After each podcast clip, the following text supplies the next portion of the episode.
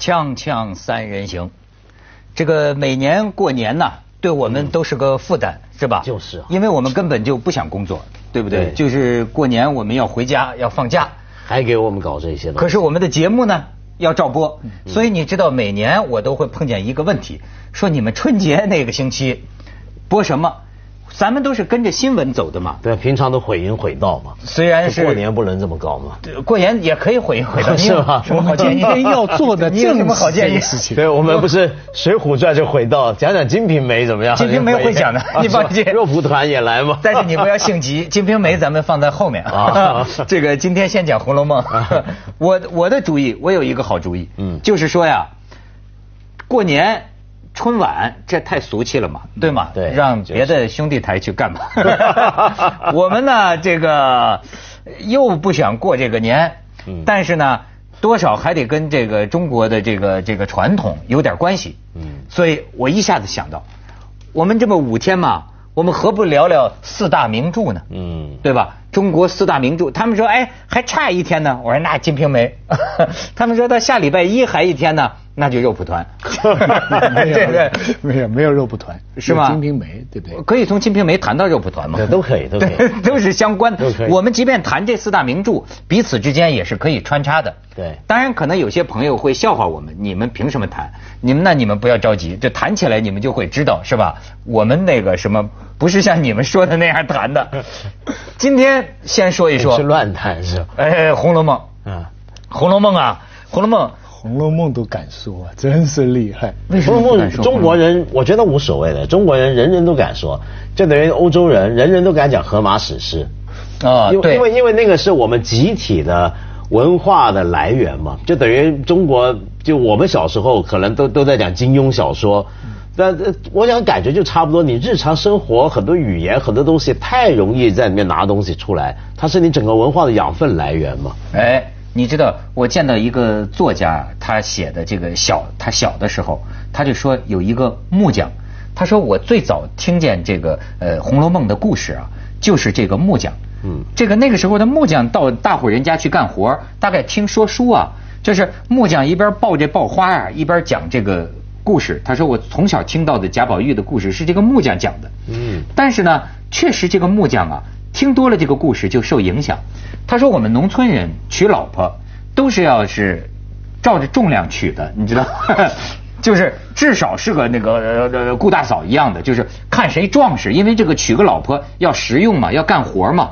他说唯一这个木匠结果最找后娶了个找个林妹妹，找了个得肺痨的，没错，唯有这个木匠 找了一个腰身细的、性情温柔的这么一个女的，中毒了，中毒哎毁毁三观呐，这叫毁三观呐。全村人都笑话这个木匠，说你看你找这么一个哈 中看不中用的嗯一个一个一个林林妹妹做老婆是吧？她怎么伺候你啊？你看这个木匠说出一番话，就反映洗脑啊，这个这个意识转变的教育这个成功啊。木匠说：“我这样的老婆怎么可以是她伺候我？我伺候他还伺候不过来呢。”嗯。哎啊，你看，有有点贾宝玉的范 变成了一个木匠行里的宝玉。对对这说明这你看听点东西就不一样。对对对对嗯对，我你知道我小时候是我我看《红楼梦》啊，那时候我一些同学，那他们那时候本来一开始还不太接触这些书嘛，他就问我这好看吗？我说好看，我借他们看，他们看了也没兴趣。你知道我当时要怎么提醒我们读男校啊？怎么告诉那些男同学这书好看？说等会儿，没多久。贾宝玉就打飞机了，不是没有吧对对，就梦遗了，对，就梦遗了，那没有吧是瞎编给他们吧，然后还会搞。梦遗对，而且贾宝玉是好，应该是有过同性恋行为的，嗯当然有，有有？他跟那个有秦，跟那个秦钟应该是有双性恋对吧？其实呢，那个年代，这个几本书啊，你要讲讲这个四大名著啊，我就觉得，其实我们现在天天啊，虽然不在看书啊，我们天天上网啊，天天在跟这几本书打交道。对，就是啊，我我总大概总结了一下，你一上网门户网站啊，嗯，国际新闻基本上都是《三国演义哎，都是朝那路》，子谋谋略，哎对。而且正邪分明。嗯，嗯，国内新闻呢，基本上都是《水浒》。对，没错，大贪官、打官逼民反、打家劫舍，哎大家劫舍，对不对？啊嗯？然后你再看博客吧，凡写自己的吧，都是《红楼梦》。嗯，自恋。嗯，日常家事，你你看博客上面他们写的什么哈？基本上就是我吃了什么菜啦，这个多好看呐！你早上几点起来的？你那顶帽子怎么样啊？我昨天睡得不好啊！谁谁谁现在不理我啦？谁谁谁怎么这么小气啊？等，基本上都学《红楼梦》。嗯嗯。但是那个博客要是写别人的的话呢？嗯，基本上都写《金瓶梅》。基本上都是爆料啊、贪腐啊，然后还有床戏啊等等的。也可以是《西游记》怪力乱神。然后 哎，《西游记》《西游记》是网络文学。啊，网络文学基本上比如说盗墓啊，盗墓啊，神怪啊，所以五本书你不用看书，打开网站天天都在。所以这就真的是，就说为什么说中国文化博大精深呢？对，你现在你想怎么叛逆中国文化，真就像这四大名著，就像如来佛的手掌心一样，你翻翻翻。你还使用着他的语言在聊今天的事情，使用他的精神。哎，可是这个东西呢，我又觉得有点有点保留。为什么？因为首先，我我不是太赞成过年讲四大名著，为什么？不太吉祥。为什么？你看四大名著，起码三大皆空。就除了《西游记》，《西游记》是很有争论的，取经取成了回来。嗯嗯。你想看其他三部都什么书？《红楼梦》最后是《红楼梦》一场。这个《三国演义》。是转眼万事成空的，到最后诸葛亮死完之后，最像这十回大家都说不好看了，十几回，然后跟着呢，这个《水浒传》，你想想看到最后也是全部垮台，对，全垮台。正大方腊这三本书，它的整个观念就是明朝的那种文人小说的观念，都是世事到最后都成空，全完蛋。这个青山依旧在。几度夕阳红，这跟过年一样嘛，热闹几天，最后大家都要上班嘛。所以我们要认清楚现实。对啊，我之所以要讲这四大名著，正是因为文道说的这点。他其实他后头啊，有一种明清的文人说书人的一种价值观和世界观。这种价值观和世界观，在今天西方的这个价值观、文明观看来啊，甚至是不文明的。甚至是很呃残忍血腥的哈，但是呢，中国的这个好像更跟老子有一定的关系，就是啊，他有时候说起来啊，甚至我会认为，连这个伟大领袖毛主席，嗯，他的某种价值观啊、生命观，跟这个演绎小说有一定的关系。他多喜欢啊！哎，曾经你知道，曾经有一个人呐，研究毛泽东的人讲出一句话来，我觉得很有意思，你可以琢磨琢磨。他说：“我觉得啊，其实是李敖说的。”他说：“我觉得毛泽东身上啊有虚无主义的东西。嗯，我理解他说这个虚无主义是什么？比如说啊，看多了这个演绎小说的人，你你才会那样说说这千万人头落地，千万人头落地啊不在话下。为了比如说他，你可以说是为了革命成功，是吧？为了新中国，对吧？哎，可以千万人头落地。其实。”《三国演义》里边就是讲的是非成败转头空，是吧？青山依旧在，几度夕阳红。就这里边包括这个呃李逵劫发场，是吧？说那个拿大斧子砍过去，那脑袋一溜一溜、一排一排的砍下去，对吧？但是你看咱们听说书人听得津津有味，他是对啊。所以你看，尤其《水浒传》，我觉得三国还好。三国你到讲战场那种场面，或者说军事作战之中杀平民百姓，那也常见。但你看《水浒传》那是什么状态？《水浒传》也是李逵、宋江、武松，这杀起来就是李逵那种人，就眼红之后那种，简直是是达到一个癫狂的一个特别残暴的，就是。就整个人进入一个疯狂的杀人状态，就杀人如麻，都这样。哎，但是，呃，我觉得啊，我也跟文道有点这个可以讨论的，就是你是在今天的人，今天的我们的文明的，我们有今天价值观的人的眼光去看李逵，确实是这么一个感觉啊。所以有人说这个《水浒传》呢，呃，有这个毒素嘛，对这这一直就有人在讲。可是啊，呃，我觉得好像还不能这么看。因为它是古代的，就正如你现在你不能去说那个古希腊的那些个神为什么他们要乱搞，对吧？它不合于今天的一夫一妻的道德，好像因为它毕竟你得放在当时的年代，当时的人的情况。我有时候觉得啊，它这个里头有一种啊，就咱们说的这个虚无主义的，但是也是审美的。呃那样的就是演绎小说呀，有那样的一种，所以我还是把那个把那个词就名人呃名在《三国演义》里，你可以看看这个字幕啊，这首词就是杨慎写的《临江仙》，见于《三国演义》。我觉得这是这个里边中国人古代说书的呀，最喜欢一种很重要的价值观，就是滚滚长江东逝水，浪花淘尽英雄，是非成败转头空，青山依旧在，几度夕阳红。你知道，这就有点像莫言说的那个，就是文道讲的那个是，也许是是非善恶人道，甚至是政治，但是这个东西好像更大，比那个更大。那白发渔樵江渚上，惯看秋月春风。一壶浊酒喜相逢，古今多少事，都付笑谈中。它也不一定是更大，但是你有没有觉得它更远？它好像是有点冷眼旁观你们这个滚滚红尘。它是这样一种世外，站在世界外头啊。呃，你看过去中国有一本旧小说叫呃。斗篷闲话，对，哎，我曾经想办个节目，就叫斗篷闲话，就是几个人，嗯，世外隐居世外的人，每天呢吃着瓜子儿，喝点黄酒，就聊聊这个世界上这些个事。他他们的那种东西啊，好像你很难用这种人道是非、政治正确去衡量。我你误会我意思完全，我恰恰不是说李逵是坏人，我是说。呃，我觉得李逵恰恰是《水浒传》里面我特别欣赏的人物之一，哎，而且我很喜欢《水浒传》。事实上，这四本书我没一本不喜欢。我觉得问题出在哪呢？问题出在大部分读者，如果说真的像你你讲的一样，毛主席也许受了他的一些道德影响的话，问题就在于大部分读者没把他们当小说看，都把他们当成某种真实的道德的教训或者真实的事件来看。我觉得这是一个很奇怪的事，就我们今天讲小说，小说，就讲我们讲讲四大名著很好，但是要去广告了。好，锵锵三人行，广告之后见。哎，文道，我们想想看，四大名著这个说法是怎么来的？其实最早四大奇书，对，四大奇书，明朝四大奇书嘛。那没有《红楼梦》说的，因为对，呃，应该是，然后到了清的时候正式确立四大奇书。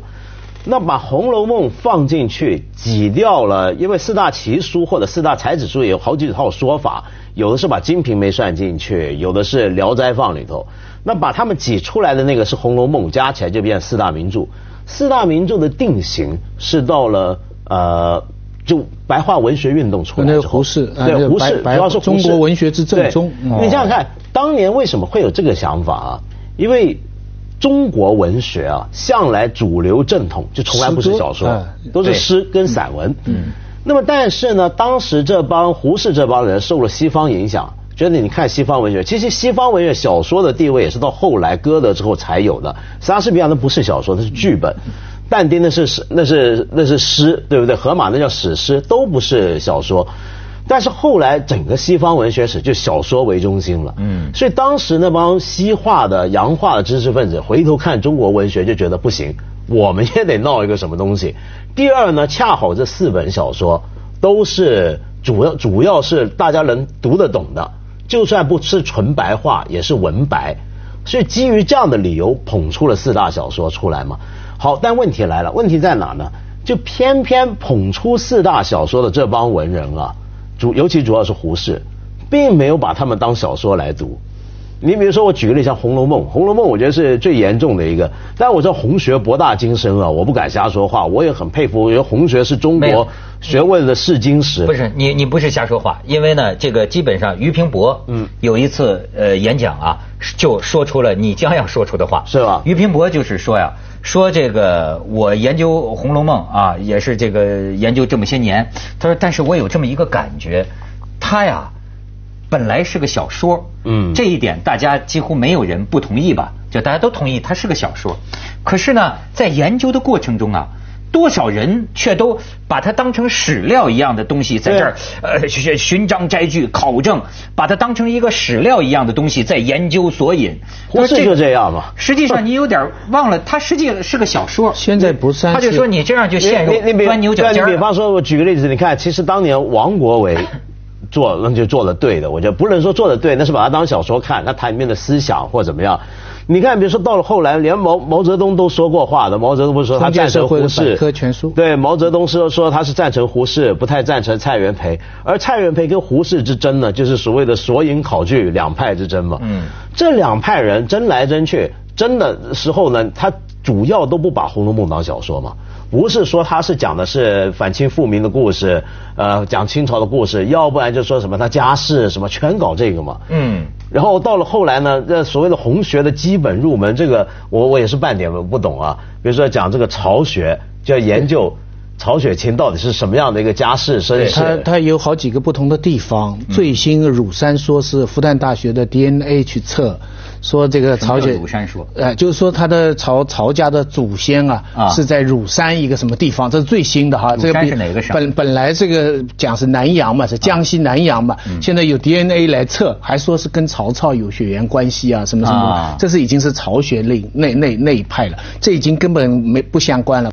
三国、水浒跟西游，它都是共创的。就是我们今天的来讲哈，就是一个文纯，就是就是呃文艺的高的文学跟那个大众文学的区别是一个是独创，一个是共创，这是现代概念。嗯，那么三国、水浒、西游呢，都是已经有了很多的说书啦、戏剧啦、什么话本啦什么，然后他们一点一点再加上史书，它是经过数千年人民群众积累以后。到底有没有罗贯中、施耐庵，我们都搞不清楚。反正他们把他们变成了我们民族的一个记忆这么一个东西。嗯，但是《红楼梦》最早的是《金瓶梅》，是真正文人独创的作品，所以他们这个里边有一个本质的不同。对，所以呃也不一定是独创。呃，这这个这种索引的研究啊，你知道，一直到今天还在网上还在持续。我《红楼梦》也是有有些段子。我我听到过的最新的说法是什么呢？一个呢，就是这个《红楼梦》啊，是曹雪芹跟他老婆和 这是周汝彤对他老婆老先生是言真。然后那个再有一个呢，就说是呃，《红楼梦》是五位女作家。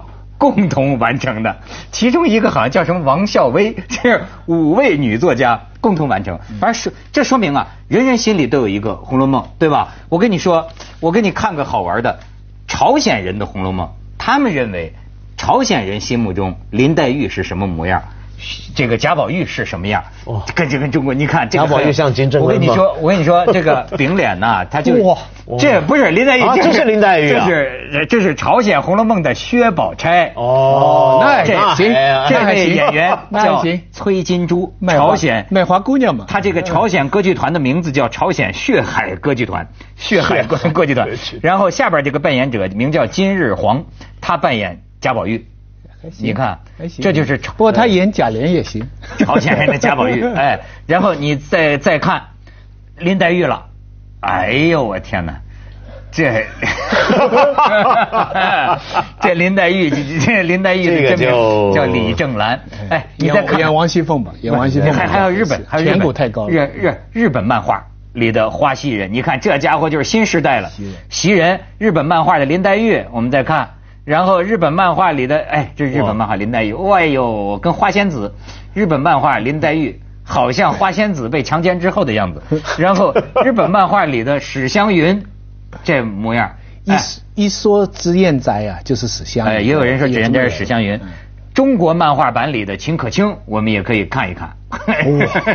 中国天呐，淫妇秦可卿。好，然后咱们这个锵锵三人行广告之后见。咱们刚才看了这个朝鲜人心目中的林黛玉和日本人心目中的贾宝玉什么的啊，我跟你讲有好的，他们说啊，当年这个李汉祥、胡金铨这些导演呢，是进入中国文化的，拍片子认真的。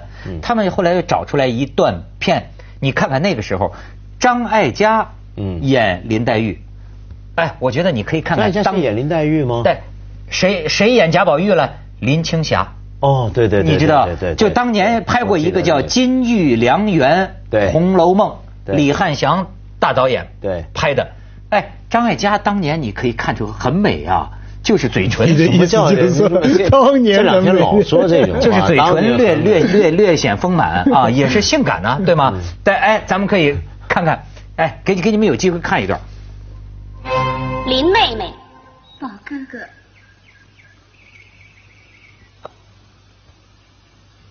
林妹妹，怪不得我好像在哪儿见过。哎呀，胡说！你在哪儿见过？人家今天刚到，你又见过了。虽然没见过，看见面熟，好像心里认识的。那好啊，以后相处就和睦了。哎，妹妹读过书吗？嗯。尊名黛玉，表字呢？无字。哦，没有字。